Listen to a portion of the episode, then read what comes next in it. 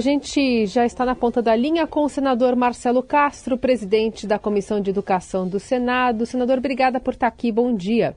Bom dia. É um prazer muito grande me dirigir ao programa de vocês da Rádio Eldorado. Estou à disposição. Senador, o assunto aqui é MEC, né, o ex-ministro da Educação Milton Ribeiro, que o senhor marcou para daqui a pouco o depoimento dele na comissão. Ontem ficou um vai-vem aí do MEC de posicionamento sobre a presença ou não do pastor. Afinal, o depoimento está mantido e, se Milton Ribeiro não aparecer, quais serão as medidas adotadas pela comissão? Bom, Carolina, nós íamos convocar o ministro em que ele seria obrigado a comparecer à comissão. Mas ele telefonou na véspera da reunião da comissão de educação, telefonou pessoalmente a mim, diretamente do celular dele, se prontificando a comparecer à comissão. E na quinta-feira, no dia da, da reunião da comissão, às 4h20 da manhã, o ministro passa um e-mail para a comissão se prontificando a vir. Então, como o ministro estava se prontificando a vir, não entendemos, a comissão por maioria decidiu, né, que não haveria necessidade de uma convocação, da obrigatoriedade dele vir, já que ele estava se dispondo a vir. Então fizemos um convite houve, eu entendo, um pacto né, implícito de que o ministro viria à comissão porque ele estava se dispondo, se oferecendo a vir. Bom, até agora ele não se manifestou, mas ontem à noite, por volta de umas sete horas, a assessoria de comunicação do Ministério da Educação mandou um e-mail à comissão dizendo que o ministro não viria. Eu fui com, com, com, comunicado pelo pelo secretário da comissão e digo: olha, isso não vale. O Ministério da Comunicação não pode falar em nome do ministro, do ex-ministro. Né? Depois, isso saiu até no, na, na, imprensa. Posteriormente, lá por volta de umas 9, 10 horas da noite, a assessoria do Ministério da Comunicação mandou outro e-mail, né, outro ofício, pedindo para desconsiderar aquilo que eles haviam dito duas horas antes. Então, nós não sabemos nessas alturas se o ministro virá ou se não virá, porque não houve uma manifestação pessoal dele, mas houve uma manifestação da assessoria do Ministério da Comunicação, uma assessoria de educação, um, uma, uma manifestação completamente ilegítima, porque a assessoria do Ministério da Comunicação não pode falar pelo ex-ministro. É, é, senador, se ele. Vamos, vamos agora, já que a gente não sabe, né? Vamos por hipótese. Considerando a hipótese dele não ir, o que, que pode acontecer? Bom, Heisen, vamos raciocinar aqui. Se alguém é denunciado de ter alguma culpa, de ter participado de alguma coisa indevida, se a pessoa não tem culpa, qual é a primeira providência que essa pessoa faz? É se dispor aí, dar os esclarecimentos, prestar as informações para dizer, olha, não tenho nada a ver com essa história. Se a pessoa não vem, eu julgo, acho que você deve julgar também, que a pessoa, de certa forma, está assumindo a culpabilidade. Não veio por quê? Ele não consegue dar as informações necessárias para esclarecer os fatos? Ficará sempre essa dúvida muito forte. Bom, mas não foi só ele que foi convidado. O presidente do FNDE também foi convidado. Nós não marcamos a data ainda, porque estávamos esperando ouvir o ministro em primeiro lugar. Foram convidados também os pastores.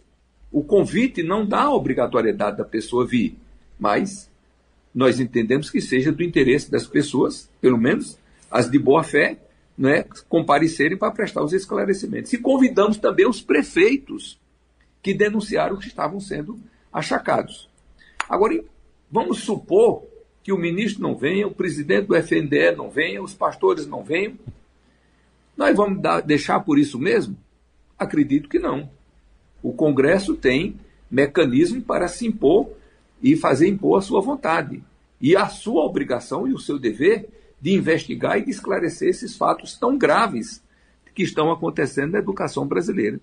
E o remédio mais amargo e mais forte que nós temos a instalação de uma CPI.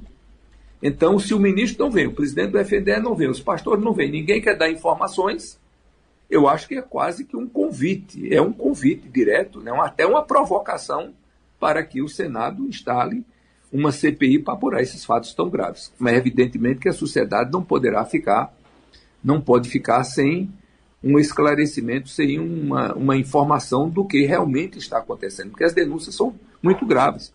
Você imagina, Heisen, que o FNDE tem mais de 3.600 obras espalhadas pelos municípios brasileiros, obras paralisadas, obras incompletas, inconclusas.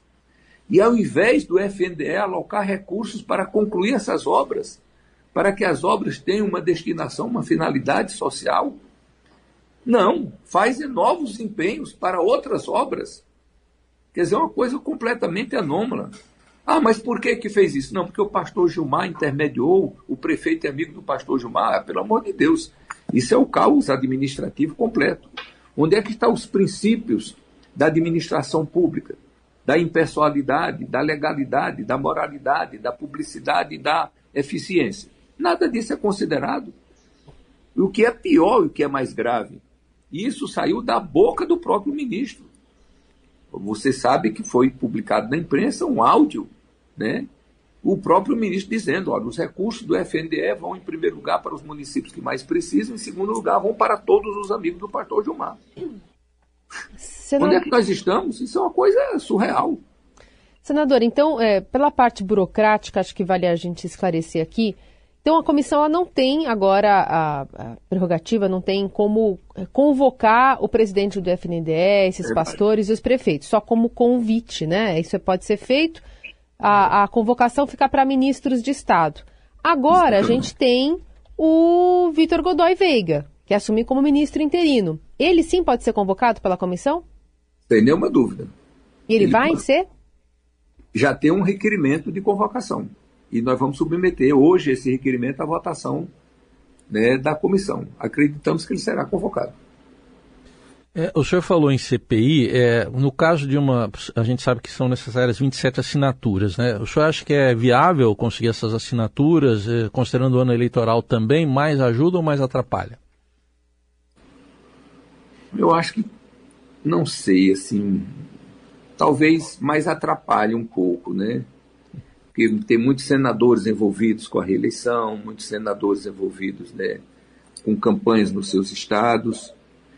Né, pode ser que atrapalhe um pouco. Mas eu acho, Heisen, que são fatos tão graves que o Congresso Nacional não vai se furtar a sua responsabilidade de apurar esses fatos. Isso não pode ficar assim. Quer dizer, vamos deixar que isso aconteça? Vamos, vamos tornar isso uma coisa natural? Ah, pelo amor de Deus, nós não podemos nunca nos conformar com uma situação dessa. Nós temos que cumprir nosso dever, nossa obrigação, que é apurar os fatos, esclarecer e levar para a opinião pública de maneira muito clara e transparente daquilo que, que ocorreu e, evidentemente, se tiver culpados, que eles sejam julgados e punidos, se for o caso. Para quando deve ser aprovada essa convocação, convocação do, do Vitor Veiga, senador? Acredito que hoje, daqui a pouco.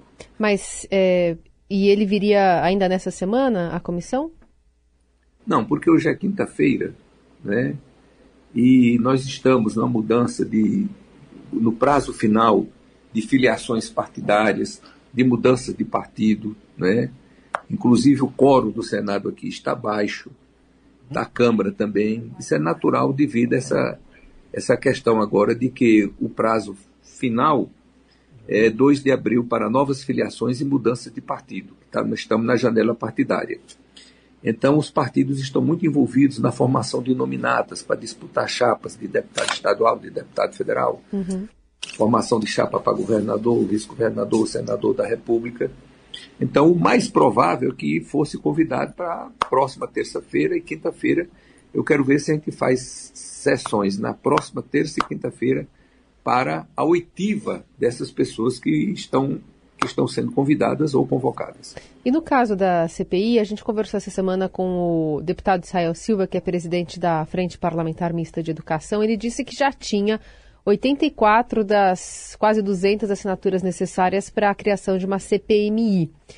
É, o senhor vincula a oitiva do, do ministro interino a, a, trabalhar pessoalmente na coleta também de assinaturas para se é, conseguir esse número necessário para a abertura de uma CPMI? Sem dúvida. O, o, o deputado Israel Silva ele está fazendo a, a coleta de assinatura para a CPMI e o senador Randolph também apresentou um pedido de CPI aqui só do Senado. Né? Então, o que é a minha posição que eu tenho colocado em todas as entrevistas que eu tenho dado para a imprensa brasileira? Primeiro, vamos ouvir o ministro. Vamos ouvir o presidente do FNDE. Vamos ouvir os pastores. Vamos ouvir os prefeitos. Embora os fatos sejam graves, eu acho que nós não devemos fazer pré-julgamento e nem julgar ninguém não é, sem os devidos esclarecimentos. Todo brasileiro tem direito à ampla defesa, ao contraditório, então acho que é dever nosso de dar uma oportunidade para essas pessoas esclarecerem esses fatos que nós reputamos gravíssimos. E achamos que precisa muito convencimento, muito documento para, para eles se livrarem dessas acusações, que são muito graves. Mas eu acho que é dever nosso não precipitar as coisas. Então, o que está na minha orientação é primeiro ouvir o ministro, o presidente do FNDE, os pastores, os prefeitos. Se depois de audiência deles, evidentemente, não ficar esclarecido e for, tiver sido gerado mais dúvidas e precisar de mais esclarecimentos para a gente averiguar, averiguar fatos que, que cada vez mais aparecem mais graves. Aí eu acho que não tem como evitar a instalação de uma CPI. Esse senador Marcelo Castro, presidente da Comissão de Educação do Senado, falando sobre o avanço né, desse, dessas investigações sobre o gabinete paralelo do MEC. Muito obrigada pela conversa, senador. Até a próxima. Eu que agradeço, Carolina e Raiz. Sempre à disposição de vocês.